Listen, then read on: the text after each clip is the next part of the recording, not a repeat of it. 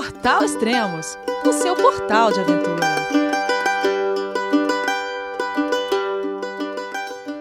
Bom dia, boa tarde, boa noite, bem-vindo a Extremos, o seu podcast de aventura. Esse é o podcast número 143, que será sobre a cicloexpedição no Quintal do Mundo, mas ele vai começar um pouco diferente.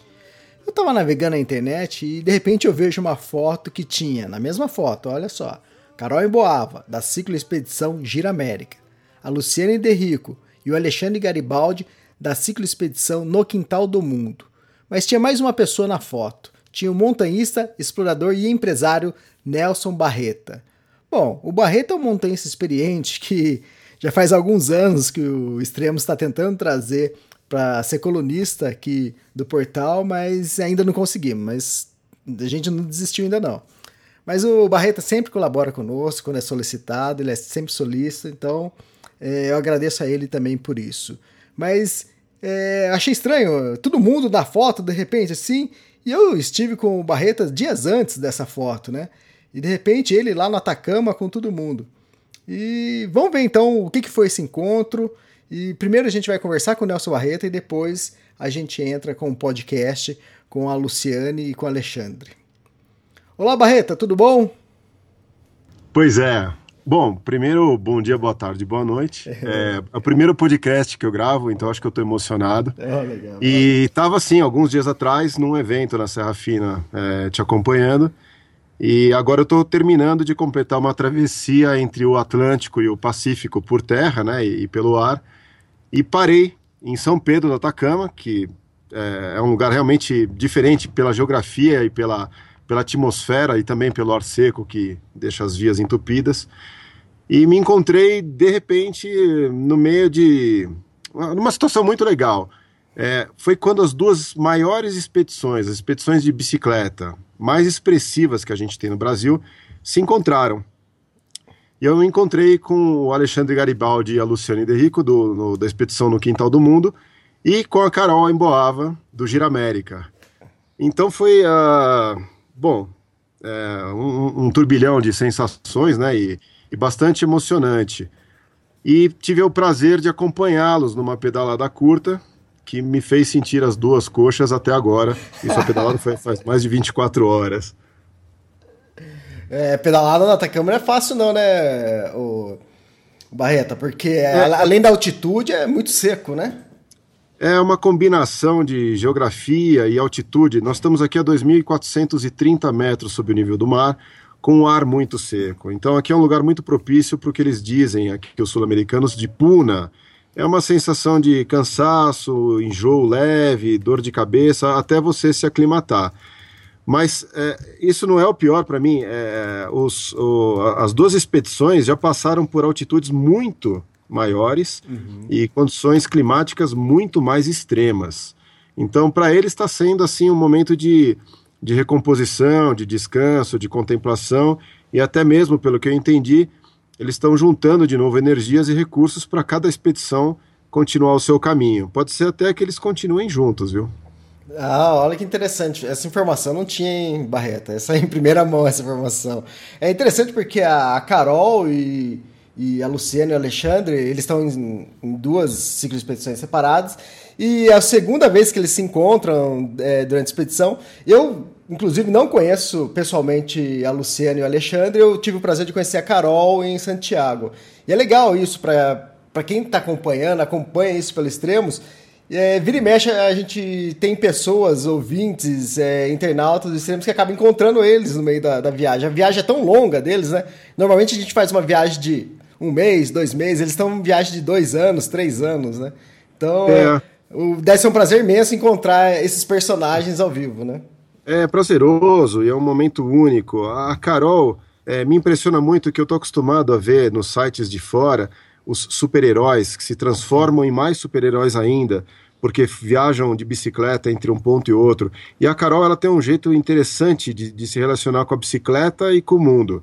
Ela desconstrói totalmente essa imagem de super-heroína, mas ao mesmo tempo ela tem o poder de uma super-heroína que ela sabe como ninguém olhar para frente pegar o desafio, encarar e não temer. Ela vai, do jeito dela, é, com o equipamento que ela tem, ela faz isso de uma forma muito, muito honesta, é, de rodar o mundo de bicicleta. E como ela fala também, né? Eu vou deixar para ela falar as, as, impressões dela e como ela se classifica nesse mundo de cicloturismo, ou cicloviagem, ou cicloexploradora. E a Luciana e o Garibaldi, eles têm um nível de consciência único também, impressionante, para lidar com, com as adversidades que uma vida sobre duas rodas proporciona. O que, o que nasceu deles, né, da ideia deles, para ser uma aventura, não é mais. É um estilo de vida, é uma vida. Esses dois vivem sob bicicleta, rodando o mundo. Pô, aí eu, eu, eu realmente me, me impressionei, porque eles fazem isso com muita tranquilidade, muita serenidade, muita objetividade. E, claro, sem perder uh, o espírito de, de, de exploradores, que ambos são. Ah, legal. E como foi esse encontro aí? Você, você, você, se esbarrou com eles ou você já programou antes o encontro? Olha, é, São Pedro do Atacama, ele, ele é um para-raio de malucos, né? Isso, é verdade. É, e, e todas os, os, as pessoas que estão no momento uh, diferente das suas vidas, certamente não, não são vidas urbanas aqui, são coisas muito... Uh, muito, muito diferenciadas. E, é, essas pessoas vêm para cá. E eu me sinto um desses malucos atraídos por esse para-raio. E foi um encontro via internet, ah, via portal Extremos e na rua também. Eu entrei em contato com a Carol, porque eu sabia que ela estava por aqui. Falei, Carol, vamos tomar um café, me atualiza, me, me conta como é que tá a sua, a sua viagem, a sua expedição. E ela falou: Poxa, você não sabe, aqui também está o pessoal do No Quintal do Mundo. E eu achei muito legal isso. São duas expedições completamente uh, independentes, mas eles se juntaram e fizeram a gentileza, né? Me concederam essa, esse favor de, de acompanhar aí é, em alguns poucos quilômetros de pedalada. Foi, foi é, é um encontro, né? Como todo encontro é bom. É verdade. Você falou de São Pedro, eu já estive aí acho que três vezes, e realmente é um canto é, do mundo, assim, meio à parte. Acho que lembra um pouco também em São Jorge, lá ao lado de Alto Paraíso. Tem, tem sim algumas semelhanças. É, além da condição geográfica e, e, climática, é uma terra com a lei própria. Eu acho que a lei que impera aqui é a lei da natureza. O meio ambiente, por si só, já é um filtro, né? Pela umidade do ar que é baixa, pela altitude, pela, pelo excesso de luminosidade. Aqui um óculos escuros é super importante, um protetor solar. E ao mesmo tempo, é, nós estamos numa região de, de, de, fronteira com a Bolívia. Uhum. Ah, bom, acho que vindo para cá as pessoas devem entender um pouco melhor o que é São Pedro e por que, que esses ciclo exploradores estão aqui. É interessante. Toda vez que eu estive aí, uma coisa que eu gosto muito de fazer em viagem, que não sei se você deve gostar também, que é de comer. Os restaurantes aí são ótimos, e são simples e baratos, e, e normalmente você vai ver quem é o chefe, quem está servindo, são é, viajantes do mundo aí que acaba parando e ficando um tempo aí. Então você pega alguns restaurantes com, com um quê de francês, com um quê de italiano, que o pessoal acaba passando uma temporada aí, acaba virando chefe aí, ou cozinheiro, alguma coisa assim. Então, eu acho que comer em São Pedro Atacama é uma delícia também. Não sei se você gosta. É, gosto, claro. A gente, a gente na montanha, no pedal, na sua viagem, a gente consome muita energia e precisa repor. E o paladar aqui em São Pedro Atacama fica extremamente aguçado com essa, essa como se fosse uma torre de Babel culinária. E essa é uma das características de São Pedro Atacama. Muita gente vem para cá fazer turismo e acaba ficando por alguma razão, né? Uhum. E, e, não dá para ficar simplesmente gastando dinheiro, vivendo sem algum propósito. Então as pessoas acabam é, aceitando alguns trabalhos, como guia de turismo, como trabalhar em agências, até mesmo na cozinha de alguns restaurantes. E é isso que você falou, Elias. É, a, a culinária vem de toda parte do mundo e ela é temporária. Certamente um restaurante é, local com um prato francês que eu posso eventualmente experimentar essa temporada, eu não vou encontrar na próxima temporada. A próxima temporada é outra surpresa. É verdade. Ah, Nelson, obrigado pelo, pelo podcast, pela, pela entrevista. Você está devendo, e a gente vai cobrar depois, uma, um podcast só seu para o nosso público conhecer mais, entender mais quem que é o Nelson Barreta e que é um personagem ímpar do, do montaísmo, do, do mundo outdoor aqui no Brasil. Elias, muito obrigado pela oportunidade. Eu fico tocado com o meu primeiro podcast. em 2016, aliás, da vida toda. E eu fico à disposição. Sempre que você precisar de qualquer informação, é só mandar um e-mail. Sempre que eu tiver conexão, eu vou te manter informado. Legal, então eu vou, vou fazer uma cobrança maior ainda, hein? Que tal um podcast da Antártida? Pode ser. Assim que eu começar a me preparar para a próxima expedição para a Antártica, eu entro em contato e a gente fala sobre aquele mundo gelado. Legal, obrigado, Barreta. Abraço. Eu que mais. agradeço. Um abração. Tchau, tchau.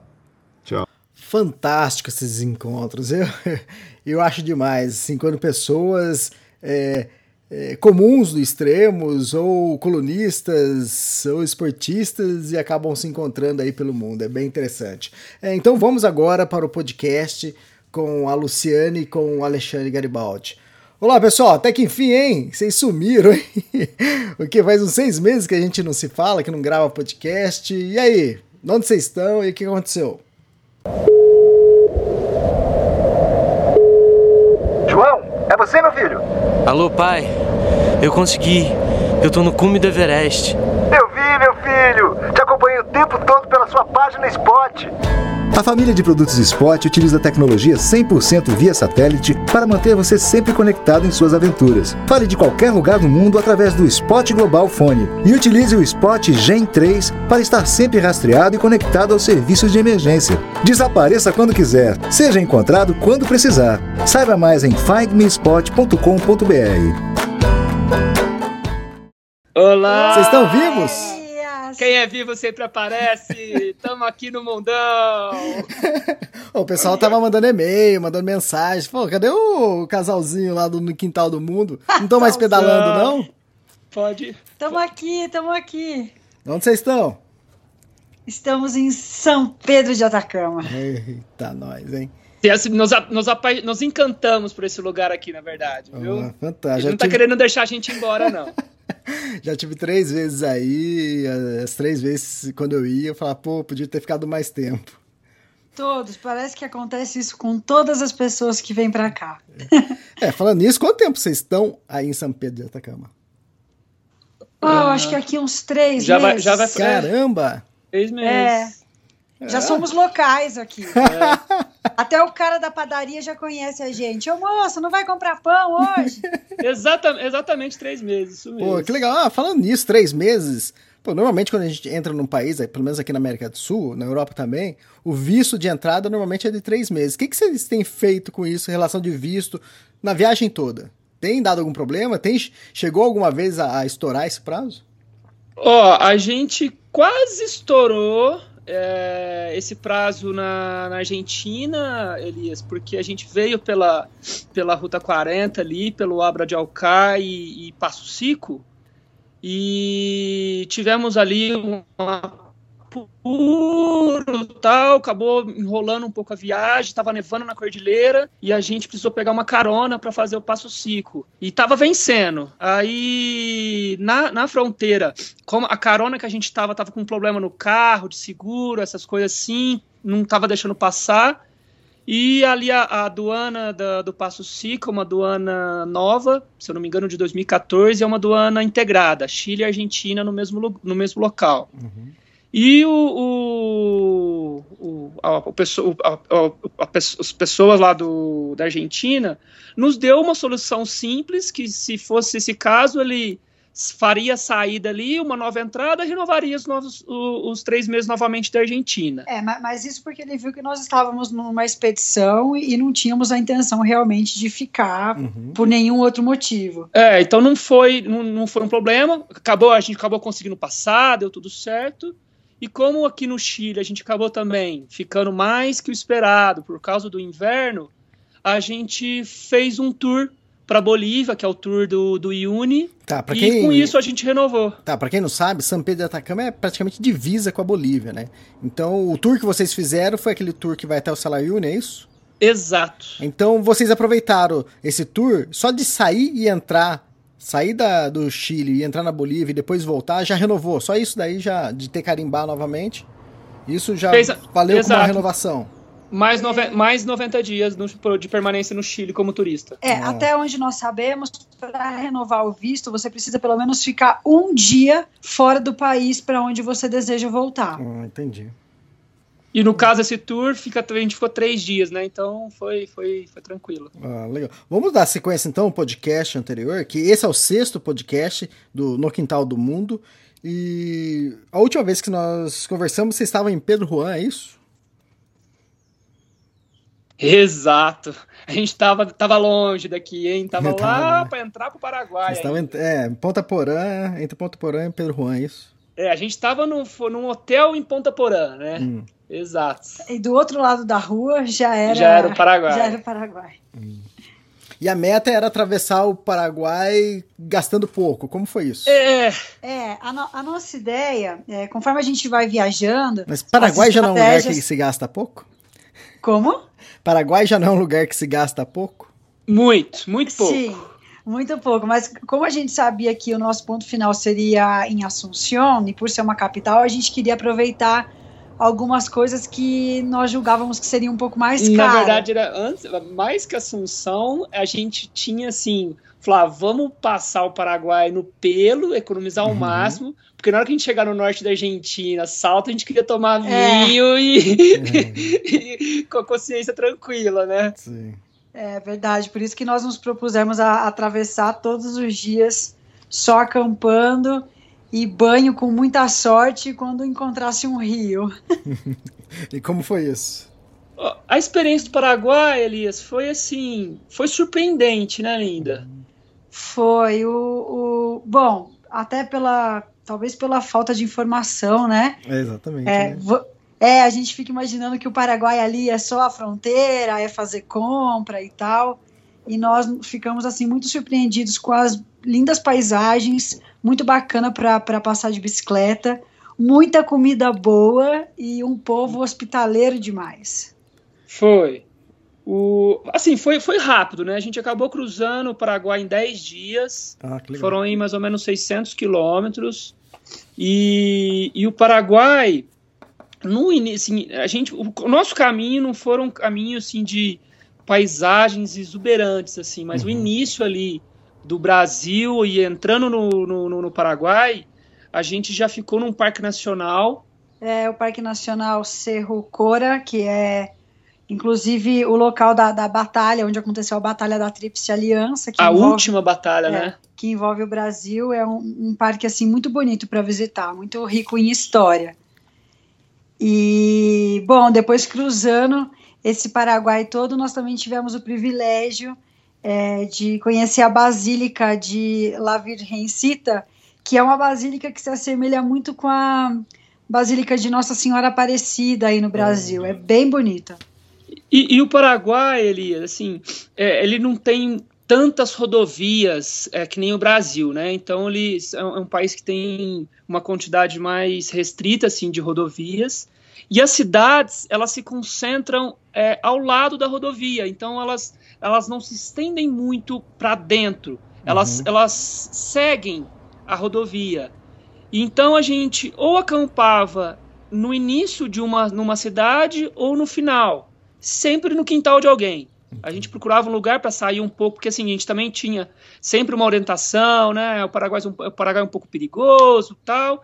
Então a gente olhava um lugar, um quintal assim que não tem, não tem muro, não é murado, é só cerca, assim, muita árvore.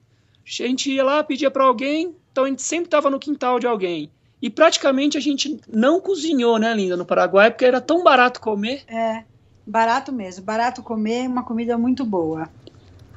E as pessoas demais. Ah, é? Um povo é um povo super, é, assim, sempre de braços abertos, um povo simples, mas um sorriso no, no, no rosto sempre e, e, braços abertos. Isso foi. Foi fantástico. Foi fantástico. E por ser brasileiro, ajudava também ou não? Super. É, é incrível, assim, mas não só no Paraguai, viu? É incrível como ah, muitas vezes as pessoas nos abordam na, na rua simplesmente por, por, por, ver a bandeira do Brasil e parece que, que isso cativa, assim, é um negócio incrível. Não, e por ser brasileiro, a gente fechou o Paraguai com chave de ouro, Elias, uhum. eu não te conto.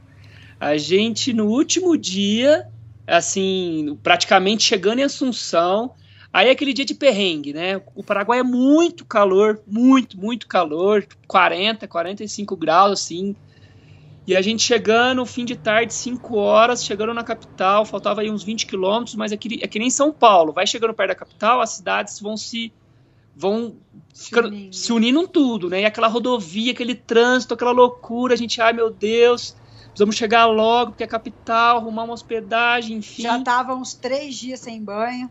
É, e aí, de repente, passa uma caminhonete do nosso lado, isso na rodovia, super movimentado.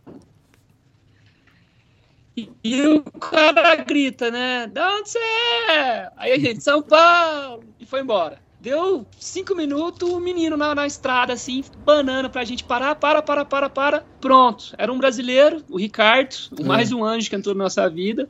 O pai dele é paraguaio. Eles estavam do outro lado da rodovia, viu dois ciclistas e a bandeirinha do Brasil, deram a volta e a gente estava assim a duas ruas da, da oficina do pai dele ali, do hum. Ricardo. Pois é. E aí quando nós paramos na, na na rodovia para falar com eles, ele claramente viu o nosso estado, né, de quem precisava tomar uma água gelada, tomar um banho, e ele não, vocês vão ficar na minha casa, vão ficar na minha casa e vamos para lá, a gente recebe vocês, assim nós podemos apresentar a, a, capital, a capital, a gente passeia junto. Pois bem, nos receberam por três dias. Poxa. Não, foi, foi. Eu tava perto da oficina do pai dele. Falou, vamos lá tomar uma água, vamos lá tomar uma água. Eu falei, poxa vida, a gente tem que chegar, a gente tem que chegar, é capital tal. Não, vamos lá. Falei, então vamos lá. Chegou lá na oficina do pai dele e falou: Ó, oh, não, aqui em cima da oficina tem um quarto com uma cama, um banheiro e ar-condicionado. Vocês não querem ficar aí? Ah. Capaz que não.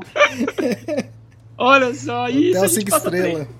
É, aí passamos três dias com ele lá, a gente ia pra, pra, pra Assunção, fomos no cinema, o Ricardo, o pai dele, pessoa super gente boa, assim. essa foi a nossa experiência do Paraguai. Fantástico. Fantástico. E aí, atravessou a Argentina?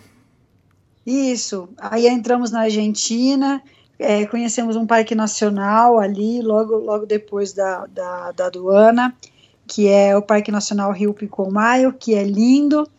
E esse lugar nós decidimos parar para fazer um churrasquinho, que estávamos com saudade, né?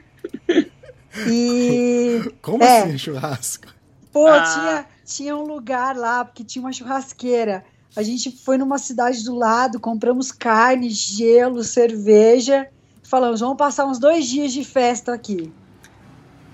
Mas infelizmente não foi bem isso que aconteceu. O que, que aconteceu? Bom, no nosso primeiro dia de churrasco, a gente foi dormir.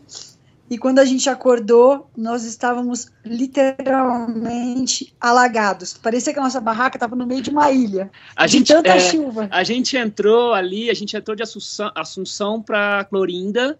E Clorinda ali está na província de Formosa, uhum. da Argentina. E essa província de Formosa, ela também ela é muito quente e é uma, proví uma província de banhados, sabe, Elias? É uma província plana e tipo um, o nosso Pantanal. Uhum. É, é, é, o, é Formosa. E nesse parque nacional a gente acampou achando que estava no paraíso, acordou alagado. Pois é, o, o cara que cuidava do parque, ele viu nossa situação. E aí ele falou: Bom, gente, com essa tempestade, ninguém vai visitar o parque. Então faz assim: até a chuva passar, vocês podem ficar aqui dentro da administração. Hum. Dormimos três dias lá na administração do parque. Dentro da administração, é. Caramba. Pois é.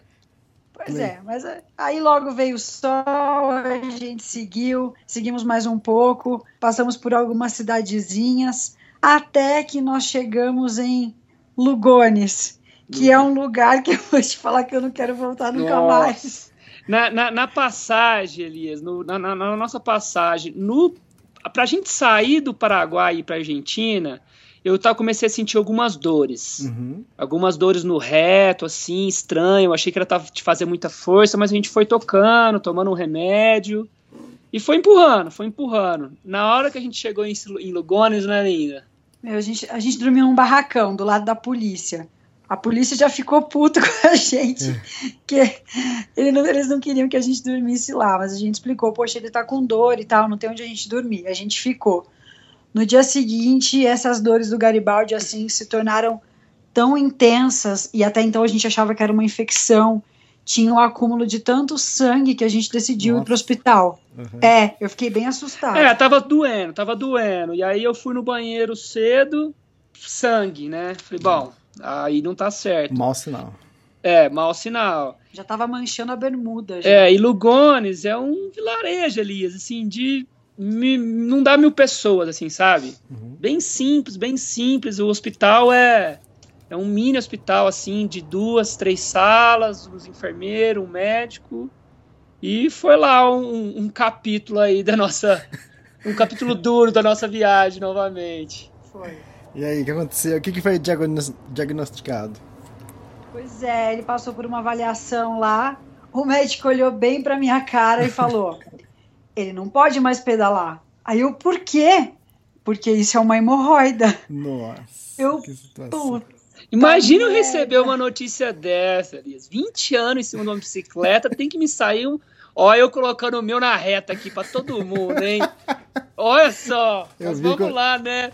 Mais do que já foi, mais do que já ficou na reta lá, tanta gente já viu para tentar resolver o problema, né? Não vai fazer mais diferença nenhuma, não. Que situação, ainda mais. É. Mas o problema é que o médico até falou, não vai poder mais pedalar, né? Que é... Pois é. Não, e assim, sem dó nem piedade, né? O médico assim, bom, a única coisa que tem para fazer é você voltar pro Brasil, fazer uma cirurgia, ficar Nossa. sem fazer esforço de seis a oito meses e depois você volta.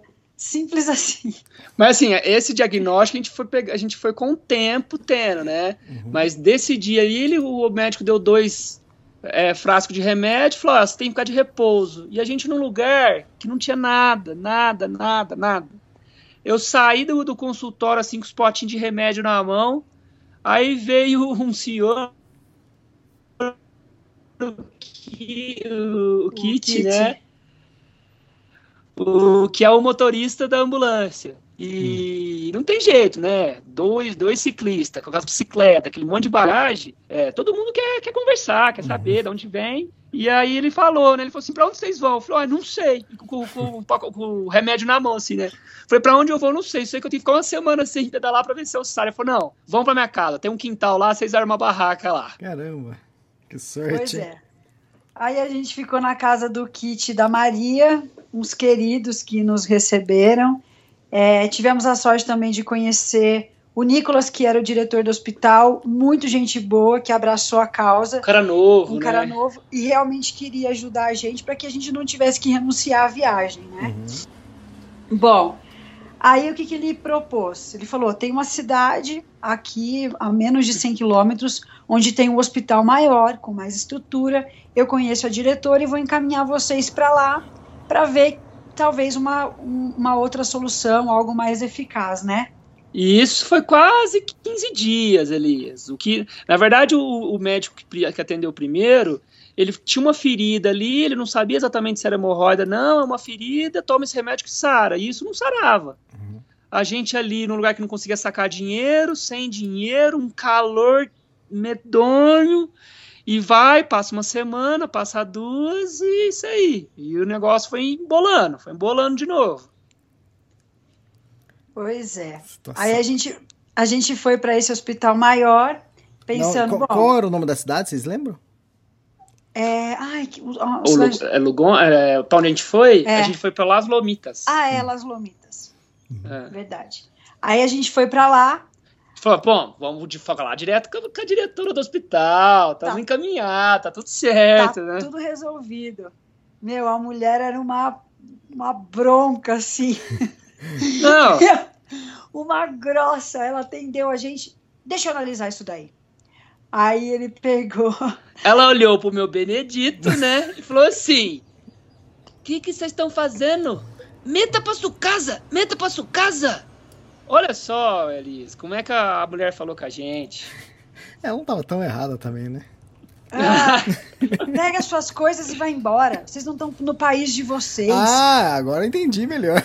É, vocês é. estão pensando que, que andar de bicicleta é brincadeira? Aí eu falei, ah, mas é que a gente não queria voltar, porque a gente já renunciou à viagem uma vez. E ela, é, se tá renunciando de novo, é sinal que não é para vocês voltarem a pedalar nunca mais, você não acha? Olha o que, que a mulher fala pra gente. Nossa. A gente falou, não, tá bom, tá bom, muito obrigado, tchau. Você não tá entendendo nada, do... a gente veio pedir uma solução, não arrumar outro problema, né? Uhum. Pois é. Aí voltamos para Lugones, totalmente desencantados com a vida. E para melhorar, tava chegando meu aniversário, eu ia Nossa, completar 30 anos. E, e eu saí do Brasil falando assim: olha, 30 anos é uma idade importante para mulher, né? Eu quero, porra, quero comemorar, fazer uma coisa bacana, uma coisa diferente hum. e tal. E falando isso desde janeiro. Enfim, a gente ficou preso em Lugones a porra da cidade não tinha nem leite condensado para eu fazer um bolo para vender. Puta, Elias, mas eu chorava, cara, mas eu chorava. Eu vou fazer 30 anos e eu tô preso num lugar que não tem nem energia, não tem nem banho quente. Não, o lugar era uma tipo uma pousadinha Ai, e um restaurante. Já fazia 10 dias que a gente tava lá praticamente sozinho. Falei, ah, linda, não vai ter jeito, o aniversário vai ser aqui. Bem no dia do aniversário dela, chegou uns 15 homens, uns 15 nego. Só pra dar trabalho, né, linda? Uhum. Nossa senhora, foi e uma como, experiência. E como na, na, nessa, nessa pousadinha todo mundo comia junto, esses caras que eu nunca vi na minha vida foram comemorar meus 30 anos comigo. Eu tive que cozinhar para todo mundo. Porra, mas eu fiquei puta, cara. Nossa, como eu fiquei puta. Você não tem noção. Bom, pelo menos ah. desse, dos 30 anos você não vai esquecer tão fácil. Não. Ela queria que, que fosse marcante. Foi, Foi, ué. foi. Em outro sentido, né? Foi, foi muito marcante. Bom, mas vem, aí. Vem cá, deixa eu perguntar uma coisa. Vocês foram para Las Lomitas e voltaram para Lugones. Quer dizer, vocês estão voltando a viagem aí. Porque não, vocês não gente, continuaram. A, não, aí de, de, a gente foi de carona, né? Hum, a gente tá. foi de carona. Com... Só para visitar o hospital e voltar. E tá. voltou. E aí a gente permaneceu mais uns dias lá. Essa ferida então sarou depois de 15 dias, a gente falou: ah, vai dar para voltar para pedalar. E a gente, aí a gente foi pedalando até Lomitas. Tá. Chegou lá em Lomitas, dois dias para chegar lá em Lomitas. Chegou lá em Lomitas, a ferida voltou. Hum. Aí a gente falou: pronto. Não, não vai sarar. Não, não vai, vai sarar. sarar. E aí a estratégia foi. A, a última cartada. A né? última cartada. A gente falou: não, não vamos voltar. A gente pegou, pedalar não podia. Aí a gente pegou um ônibus e foi pra Salta de ônibus, para ver ah, se em tá. Salta a gente buscava é, recurso, né? Então, o interessante Mas... é que para quem normalmente vai para Buenos Aires ou Santiago, depois pega sobe para Mendoza, é, é que tem que subir toda a Argentina para chegar no norte da Argentina, né? O interessante é que vocês, quando vocês atravessaram a Assunção para a Argentina, a altura que vocês já estavam já era mais ou menos a altura de Salta, né? Não. É, um pouco mais abaixo, pouca coisa mais abaixo de é, Salta. Pouca coisa, pouca coisa. Um deslocamento aí de uns 700 quilômetros. Uhum. Então, 700 quilômetros, isso quase é, na horizontal, assim, mas a altitude, tipo assim, alt... você já, quando você sai de Assunção, você já está quase na altura de, de, de Salta, só que ainda está longe, é o que você falou, tem a 700 km de Salta. Mas é que normalmente quando eu já subia de Mendoza, já subi de Buenos Aires, ia baita, é horas e horas só subindo para chegar pro, pro norte lá. Exato. Ah, então exato. vocês fizeram essa parte de ônibus, então? É, de, é, de Lomitas, né, Linda? De uhum. Lomitas a Salta. É, fomos para Salta. O irmão do, do, do Kit, o irmão do, do motorista da ambulância, ele recebeu a gente em Salta. E a gente ficou lá e fomos procurar os hospitais públicos que eram maiores e que a, a, a própria equipe de, de Lugones falou para a gente ir para lá. Então a gente foi em hospital, conversamos com vários médicos e a recomendação de todos foi: é uma hemorroida, é perigoso continuar fazendo força, voltem para casa. Cirurgia, cirurgia. Cirurgia. Bom, a gente ficou desiludido lá em Salta. Mais 15 dias essa Mais lenda 15 leva. dias, procuramos passagem para voltar para o Brasil, procuramos informações sobre a cirurgia, até que a gente lembrou um último, uma última luz no fim do túnel, que foi pedir ajuda para o seguro viagem. Para o seguro viagem que estava apoiando a gente o ano passado para ver se a gente conseguia, de repente, passar por um especialista. Uhum. A gente conseguiu, através do seguro viagem, encontramos um, um especialista que foi o Dr. Juan Cornejo, um super cara iluminado, assim, super competente.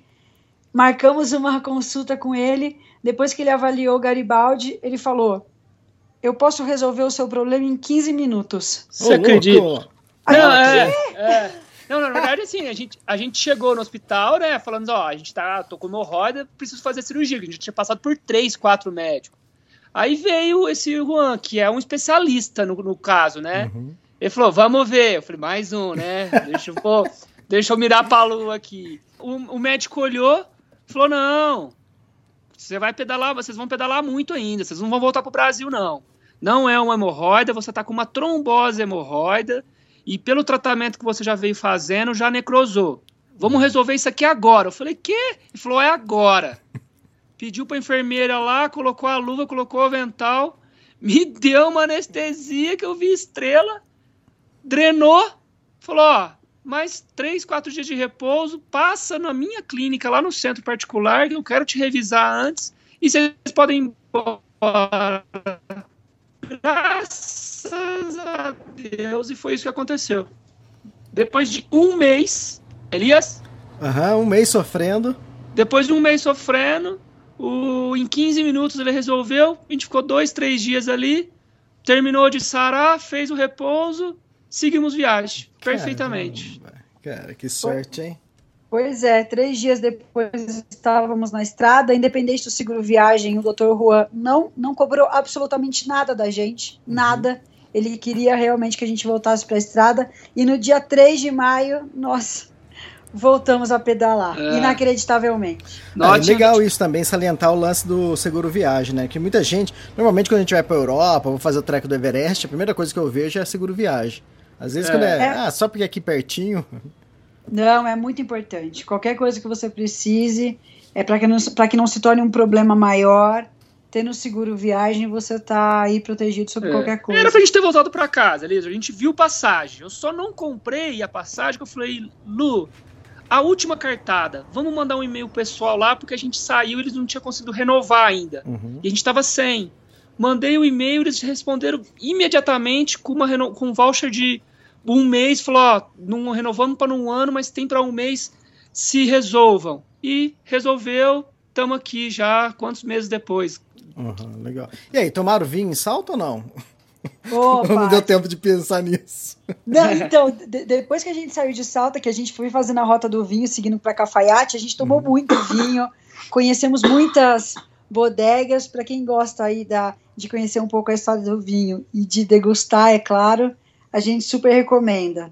Tomamos muito vinho nessa é, rota. E um caminho, o Elias, pessoal que gosta de bike, que quer fazer um rolê de bike, mas não tem muito tempo para fazer, que nem a gente, dar a volta à América do Sul, alguma coisa assim, um circuito ali de Salta até Cafaiate, é, Quebrada de las Flechas, Quebrada Vocês não passaram Pontes. por Rui? Não, não, não passamos, ah. porque a gente resolveu, a gente, em vez da gente ir para Rui Rui, a gente que se, se a gente tinha duas opções. Ou a gente descia, ia um pouco a sul, que era o, a primeira opção que eu que era, eu, a gente foi em direção a Salta justamente para a região dos vinhos. Uhum. Então a gente tinha que ir a sul, né? A gente desceu para sul e a gente e a gente nunca gosta de fazer o, ir para um lugar e voltar pelo mesmo caminho. Sim. E aí a gente foi para Cafaiate, desceu a sul um pouco, uns cento e poucos quilômetros, e para voltar, em vez de a gente voltar pela mesma estrada, a gente pegou a ruta 40, já sentido para Passo Cico. Então o Rui Rui, que seria o, pra, o caminho para o Passo de Ama, ficou lá, em, ficou lá no norte. A gente Isso. pegou outro caminho. Que na verdade nos obrigou a subir o Abra de Alcai. É. A gente gosta, né, Elias? Para que facilitar se a gente pode complicar, é, né? É, é que eu tô vendo aqui é. no mapa. É, era tão mais simples ter subido ou não? Não seria é. mais perto? a lógica, uhum. a lógica era salta, rui rui, passo de, de, de rama e tudo certo, né? Ah, tá, mas, mas pra não. Quem, pra quem queria encher a cara, tinha que descer. É. a gente queria passar por Cafaiate, mas sabíamos que hum. tomando essa decisão não ia dar para para fugir do temido Abra de Alcai. É, e o Passo Cico, né? A gente queria, a gente queria fazer esse trecho do, do, do Abra de Alcai e vir pelo Passo Cico, que é, tem um pouco assim mais de dificuldade e, e pra gente assim, Ruta 40, é lugar é estrada de, de terra, é o que a gente gosta, né? A gente foge assim um pouco do convencional, das estradas pavimentadas e a gente gosta de estar tá mais isolado, ter que é onde você tem as paisagens, tem aquelas experiências um pouco mais pura no nosso no nosso ver, né? Uhum. É, aí, aí já é o final já da, do, da Ruta 40. Vocês já tinham pego a Ruta 40 no, em outro trecho já, não? O ano, o ano passado. O ano passado, uhum. sim. O ano passado lá no sul da Argentina. A gente fez um trecho, a gente fez uns mil quilômetros dela o ano passado. Interessante. E aí, como foi? Os vinhos, o... como foram os vinhos e, e o Passo Chico?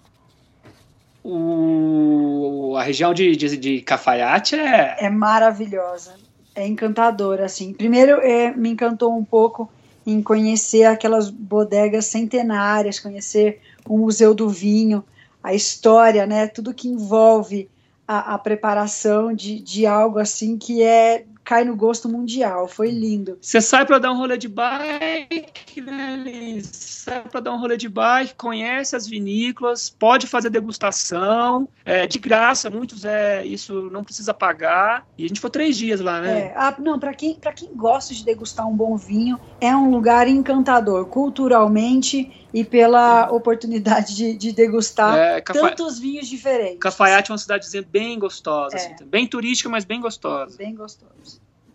Vale muito a pena. E, e aí a gente retomou a, a, a estrada uhum. é, pela Ruta 40. Que é onde a gente passou por Angastaco, Quebrada de las Flechas. E alguns dias também, né? Na estrada tem, continua tendo os vinícolas, né?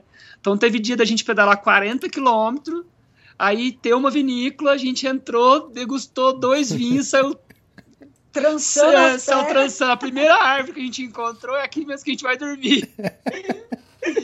Foi, foi mesmo. Pô, a gente degustou um vinho tão bom que a gente comprou uma garrafa e eu queria parar logo para tomar um pouco mais. A gente acampou debaixo de uma árvore. E, e só sobe, né, Elias? A gente estava ali em, em Cafaiate a 1.700, se eu não me engano, assim, de altitude. E o Abra de Alcai é 4.900.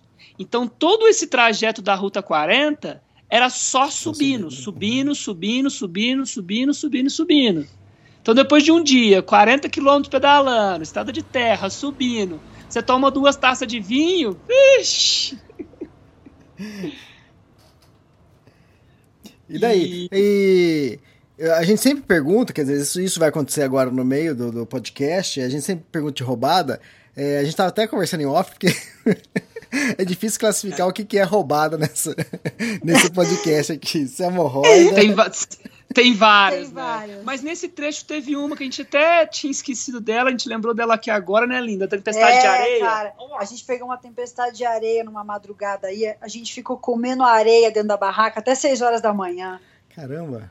Não, foi, é. Foi bravo. Num, num dos, num dos do, dessas cidadezinhas assim, a gente achou uma, uma ruína.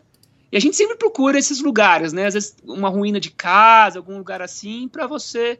É um, é um abrigo, né? Uhum. E a gente achou que a gente estava no céu. Achou uma ruína, tinha duas paredes, falou, vamos ficar ali. Armamos a barraca.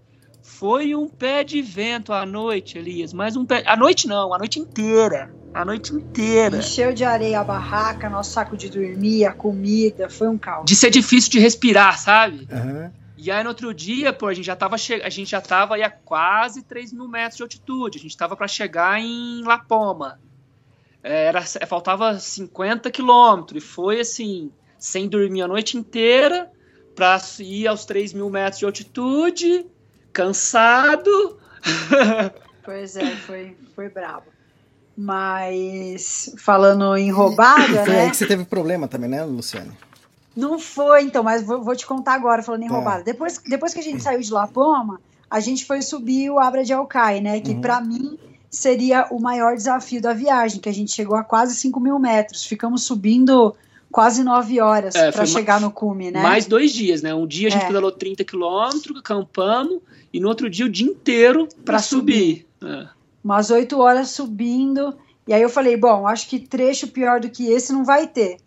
Até que um pouco depois que a gente passou pelo Abra de Alcaia, assim, que foi uma, uma conquista muito grande para mim principalmente. A Campaça é 4.700 de altitude, né? Linda? É, foi. Fantástico. Foi bem difícil. É, saía para pegar água, não existia água. Eu voltei com uma sacola de gelo.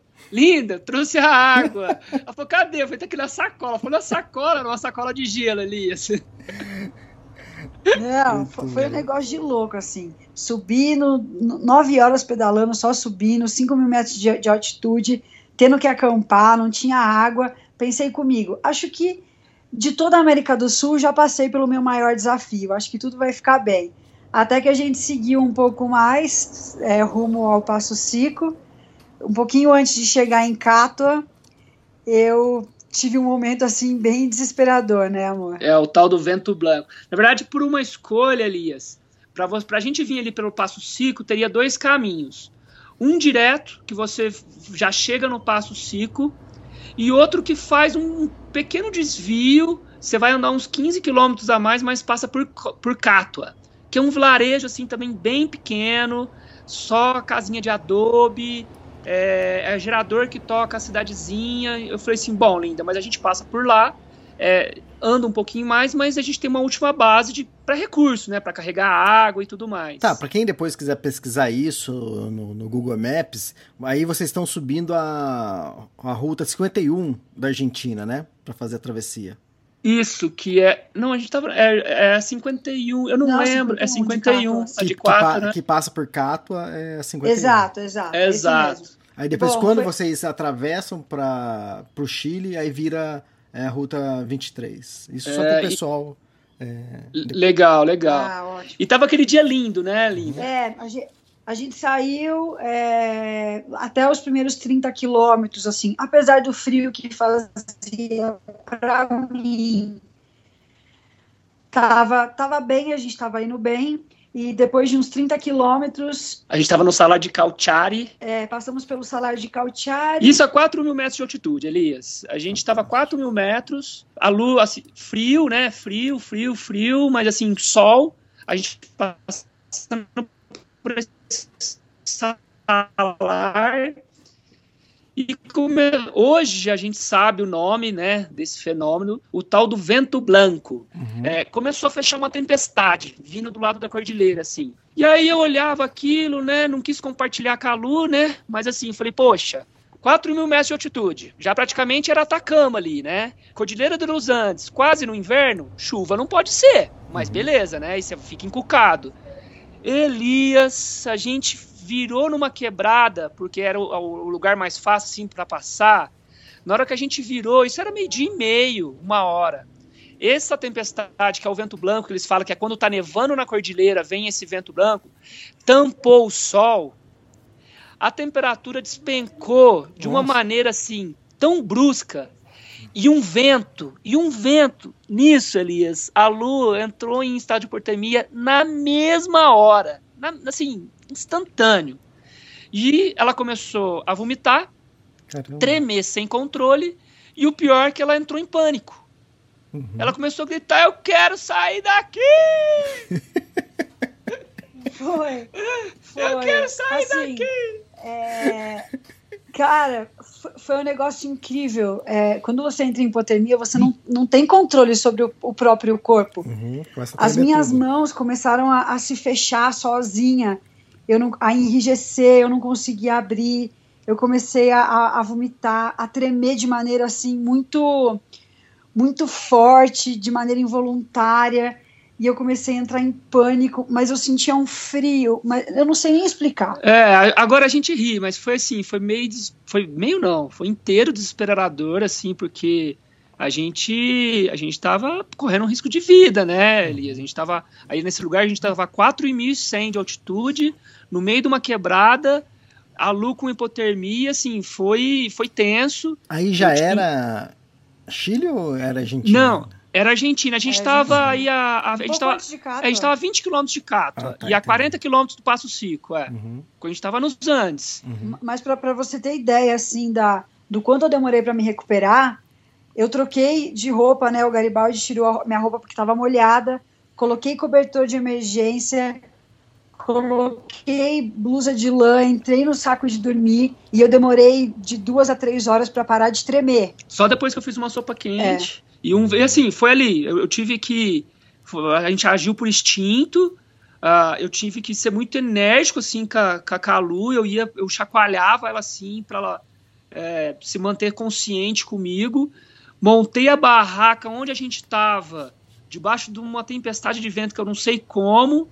E assim, uma hora da tarde nesse, nesse, nesse desespero. Eu, eu falava pra Lu, falava assim, ó, a gente vai sair daqui, mas não agora, porque agora a gente vai sobreviver. E eu tava preocupado, eu falei assim, se uma hora da tarde tá assim, imagina a madrugada, imagina o frio que não vai ser. Uhum. Então a gente montou o acampamento ali, eu desci todas as coisas, coloquei, primeiro acudi a Lu, colocar dentro da barraca, isolante térmico, saco de dormir, desci toda a equipagem, fiz uma barreira de pedra em volta, coloquei os alforjes assim em volta da barraca, entramos para dentro, derretia gelo, punha dentro de garrafa PET, colocava dentro do saco de dormir e com, água com a água quente e assim a gente a gente passou a noite. Aí foi mais tranquilo a noite. É, assim, tava bastante frio. Para você ter ideia da temperatura, quando nós, quando o dia amanheceu, dentro da barraca e em cima do saco de dormir tava cheio de gelo. Cheio de gelo. Não, a água dentro da barraca congelou, Elias. Uhum. A gente dormiu do lado de um riacho, o riacho não congelou tudo, tudo, tudo, tudo, tudo. E daí a gente teve a decisão que a gente não pedalaria mais no inverno, não iria correr mais risco. Tá, é, só para recapitular, isso que época que era? Que mês que era? Isso estava quase inverno, ainda não era inverno, era junho. Junho. Junho, final de maio, na verdade. É. Final de maio. Final do outono. É, Nossa, muito exatamente. Frio. Quando a gente viu que tinha gelo dentro da barraca, eu falei, não, eu, eu não quero mais isso aqui, não. É. Isso não. Foi aí que a gente chegou até Cátua, conhecemos uma família lá, é. eles nos acolheram. Tava fechado o Passo Cico, ficaram duas semanas quase fechado por causa da neve. Por causa da neve, essa é. família deixou, nos acolheu. E é até interessante, porque o ano passado a gente ainda estava recorrendo um pouco da, da das opções de, de couchsurf, warm showers, assim. Uhum. E esse ano a gente não usou esse recurso nenhuma, nenhuma vez, vez, porque toda vez alguma família nos acolhe. Ah. E a gente começou a achar isso mais interessante. Entendi. E aí a gente ficou em Cato, conseguimos uma carona. Uma puta de uma experiência também, de cuidar de, de, de cabra, cuidar dos, dos cabritinhos que nascia para não morrer, né? Ah, eu Começa não sei, uma... eu não sei realmente se é isso, mas aqui, pelo menos pelo mapa, Cato é o, é o último vilarejo antes do Passo Seco. Exato, exato. Dizer, se não tivesse aí. esse vilarejo também vocês estavam perdidos, porque então, se tava fechado olha, o passo. E foi, e foi a decisão, lembra que eu te falei, Elias? Eu falei assim, ó, Lu, Falei pra Lu, só a gente pode ir direto ou a gente pedala 15, 20 quilômetros a mais, mas passa por um último recurso. E ainda bem que a estratégia foi essa. Uhum. Né? E é. a gente teve ali, querendo ou não, a gente tinha, teve o recurso. A gente chegou lá em Cátua, a gente sentou assim na, na calçada, e agora o que a gente vai fazer? Tá muito frio, o, tá, tá nevando na cordilheira, não dá para passar. De novo sem dinheiro. De novo sem grana. Aí uma moça encontrou a gente na rua, falou: Não, vamos que eu vou levar vocês para casa da minha irmã para vocês tomarem uma sopa, vão se aquecer. Aí nós fomos e a Guadalupe, a dona da casa, falou: Não, enquanto o passo não abrir, vocês podem ficar aqui, vocês me ajudam com as cabras, com os cabritinhos que estão nascendo e estão morrendo de frio e quando, quando tiver tudo bem, vocês seguem. Aí a gente ficou duas semanas lá tendo essa baita experiência. Não, e, e as pizzas, linda? Aí a gente, a gente faz uma pizzinha caseira, Elias, hum. e como é um, é um carro-chefe nosso assim, a gente tenta sempre quando a gente está em algum lugar fazer alguma coisa, retribuir, né? E era uma família super grande, dez filhos, o casal, um monte de neto. Aí a gente conseguiu o recurso, foi de carro até uma cidade próxima, comprou todas as coisas e fez a pizzada para a família inteira. No outro dia a gente acordou, a mulher, apure-se, apure-se. Tem uma encomenda de 17 pizzas. A gente, passou, a gente passou duas semanas lá, a gente fez mais de 100 pizzas para ver. Ela escreveu no poste. Aí pizza doce e salgada. Todo dia tinha encomenda de pizza para fazer, Elias. É, fantástico, a experiência. Pois é. Fizemos mais de 100 pizzas e nesse meio tempo a neve deu uma segurada. A gente conseguiu carona para ir para para vir aqui para São Pedro de Atacama e decidimos esperar o inverno. Conseguimos um baita de um trabalho numa agência onde nós estávamos vendendo tour. E aqui estamos. Aí Agora em São Pedro de Atacama já. Aqui é. em São Pedro de Atacama. Agora a gente já parou de trabalhar e estamos aqui tentando organizar os qual, próximos passos. Qual era o nome da agência que vocês trabalharam? Patatia. Hum.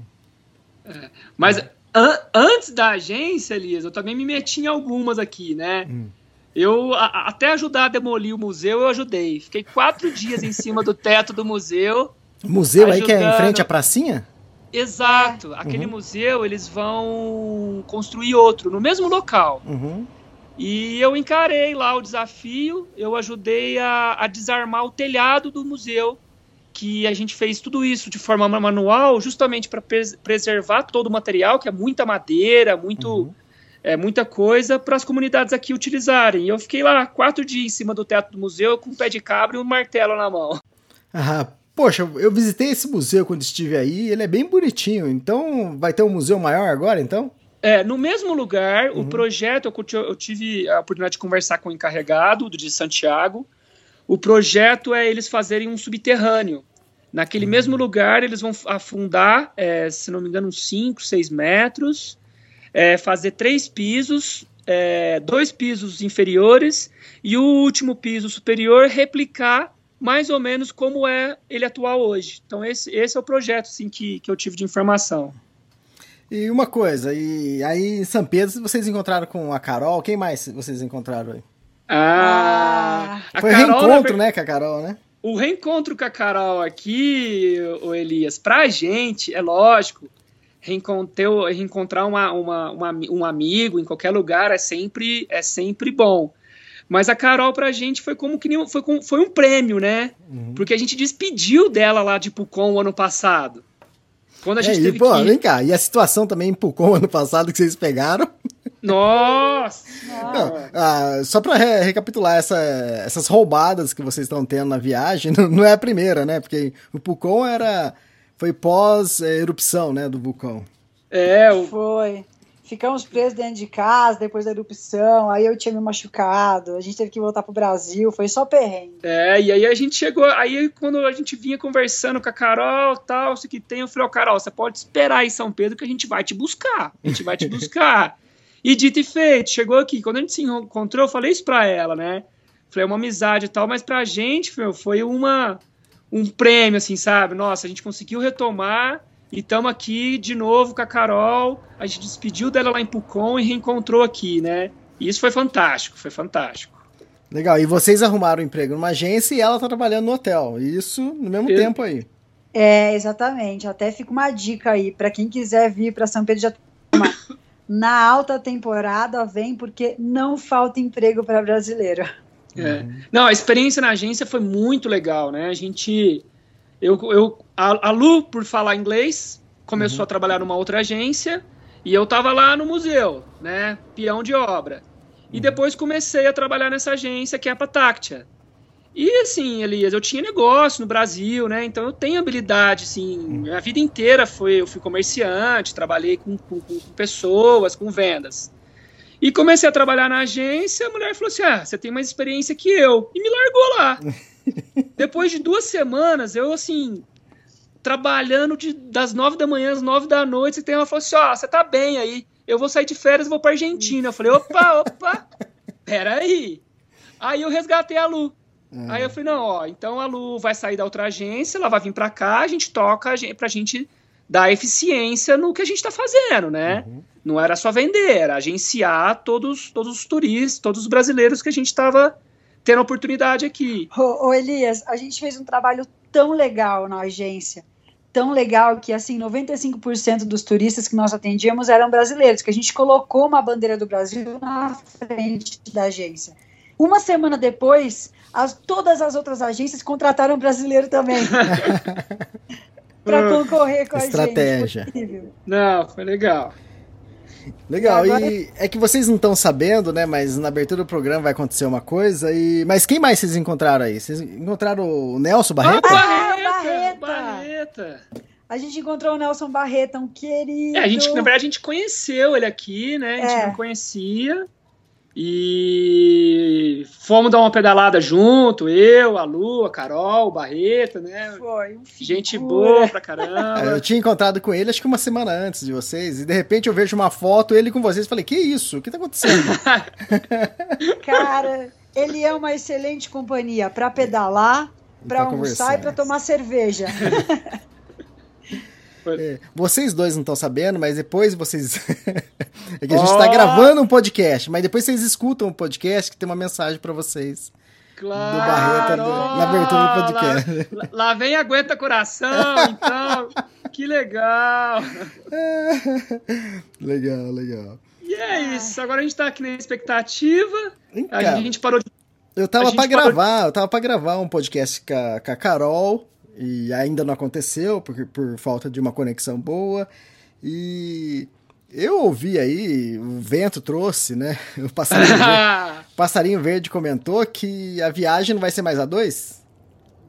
Exato. É, é, é, os planos é que subiremos nós. Na verdade, éramos quatro. Ó, oh, isso aqui é notícia em primeira mão. Nem a Carol. A Carol não contou isso pra mim. Eu não conversei isso com ela. Eu falei, o primeiro que, que gravar podcast, vou ter que abrir o assunto aqui. Ah, legal, legal. Então, então vai seguir os três juntos? O, as Era, duas é, cicloviagens é, junto? É, isso mesmo. Na verdade, nós chegamos aqui, encontramos a Carol e, bom, vamos seguir até então pela, pela mesma rota. E a gente falou, bom, vamos juntar aí os fogãozinhos e a barraca e vamos subir todo mundo junto. E teve o João que a gente conheceu, é, né? Conhecemos o João também, um brasileiro que está aqui de bicicleta, mas ele foi pego pelo Atacama e vai ficar um pouquinho mais. Abandonou, abandonou a subida da cordilheira. Tá, e vocês vão fazer caminho agora. Vocês vão fazer o trecho que vocês fizeram, que vocês falaram no início, que era para Rui, para Rui não, para o Yuni. O Yuni. É, Salayuni, vocês vão fazer esse trecho de bike. É, é, existem dois, pelo meio do deserto, passando aqui o, o Passo Ito Carron, dentro do deserto existem duas possibilidades de rota. Isso, aquela rota que normalmente quando volta de Rui para São Pedro que faz em um dia, vocês vão fazer essa? Não. Não, não. não. É, então aí são três opções. É, o... é, uma opção que a gente fez que é o convencional, tá. é indo para o Salar, que é o lugar turístico. Tem essa estrada. O passo, Linda, sem te cortar, o passo, Elias, chama Itucarrón. Uhum. Ah, é uma entrada para Bolívia, basicamente só para fazer essa travessia dos Andes e chegar lá no, no, no Salar do Uyuni. É, mas não existe só essa rota turística que a gente fez. Pelo meio do deserto existe uma outra, um outro trecho que é onde foge um pouquinho daqueles 60 quilômetros de areia, uhum. que é um, um, trecho assim que a gente está achando que vai levar muito tempo para passar. Então talvez a gente pegue essa segunda alternativa, que vai levar o salário de Uyuni do mesmo jeito. Tá, mas aí vocês não vão passar por Laguna Colorada, essas coisas. A, não, Laguna até a, Laguna Color, até a Laguna Colorada é o, é o caminho é o mesmo. Ah, tá, Na verdade, entendi. a gente tá para bater um papo com a Carol, para a gente discutir isso daí, porque o trecho que a gente fez depois da Laguna Colorada, é, a, aquele tramo ali da árvore de pedra, uhum. o deserto, são, é um trecho de muita, muita, muita, muita areia. Então, e, e visualmente tem... também, pelo, eu passei, fui duas vezes, fiz esse trecho, não achei nada interessante, esse segundo dia de, de 4x4. Pois é. A, a única coisa interessante é que você acorda logo de manhã, acabou de sair, pegar 4x4 e já vê a árvore de pedra, né? É, disso, mas a gente tá achando nada. desnecessário, né? É. A gente tá achando desnecessário cruzar esses 60 quilômetros pelo deserto de Silole Isso. com areia pura. Exatamente. Mas aí vamos ver. Detalhes. Mas tem, tem data já para continuar? Tem. Quando?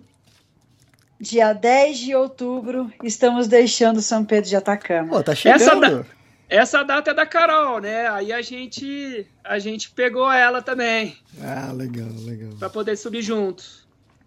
Fantástico, ó. Pessoal, é, obrigado por mais um podcast. Pelo jeito, o próximo vai ser bem animado, né? Porque vai ser a 3 né? Legal, sim. ah, o plano de vocês, o que, que é? Ir até Ruhu e depois...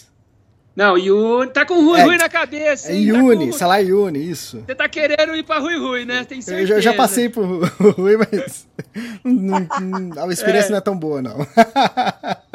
É. Agora sempre norte, Elias. Agora é. é cruzar a Bolívia. A gente tem algumas referências na Bolívia que a gente quer fazer. Então vamos cruzar aí o primeiro. Nosso foco agora é bem, bem, bem difícil, é cruzar os Andes, é, lugares de alto, muita altitude, sempre a 4.500, 4.600, 4.700, cruzar o Salar e depois a gente não tem a rota definida não, mas é norte, é norte, Bolívia, Peru, vamos ver aí o que, que, que, nos aguarda ainda. Legal, fantástico. Ô, Luciane, o... Alexandre, obrigado por mais um podcast. E até que enfim que a gente colocou tudo o assunto em dia. A gente ia dividir o podcast, mas acabou resolvendo fazer um um pouco mais longo, mas é, foi legal ver toda essa experiência, todas essas roubadas que vocês tiveram aí. Nesse... é, e pra gente também é muito legal relembrar tudo, tudo é. que, que, passou, assim, foi muito bacana. Muito obrigada a você. É, a tá. gente que agradece, a gente que agradece também, Elias, e a todo o pessoal que nos acompanha aí, é, que entenda um pouco assim, que às vezes a gente está viajando, mas uma, uma viagem para a gente deixou de ser uma viagem, a nossa vida. Uhum. Então, às vezes a gente entra numa. A gente está num lugar muito remoto, depois a gente entrou numa rotina de trabalho, e a gente realmente estava devendo, assim, para os nossos amigos, para nossas famílias, mais informação, e para todos que, que, que, nos acompanham, que, que gostam do podcast, que a gente ouve, ouve também, as pessoas pedem para a gente. É, fica aí o nosso os nossos agradecimentos também e vamos ver se a gente consegue manter uma frequência maior aí com todos. Legal, se for possível, se a conexão estiver boa lá em Rui, vamos tentar lá em Uyuni. Meu Santo Antônio! É difícil, lá, lá em Uni. Uni é uma cidadezinha que fica próximo ao salar, aqui beirando o salar Uni, né? Sim, Exato. pra gente falar aí dessa travessia, como é que foi. Tá legal, então. Obrigado, Luciano. Obrigado, Alexandre. Imagina, obrigada a você. Valeu, obrigado. É no quintal do mundo. Tchau, tchau. Até mais, tchau, tchau.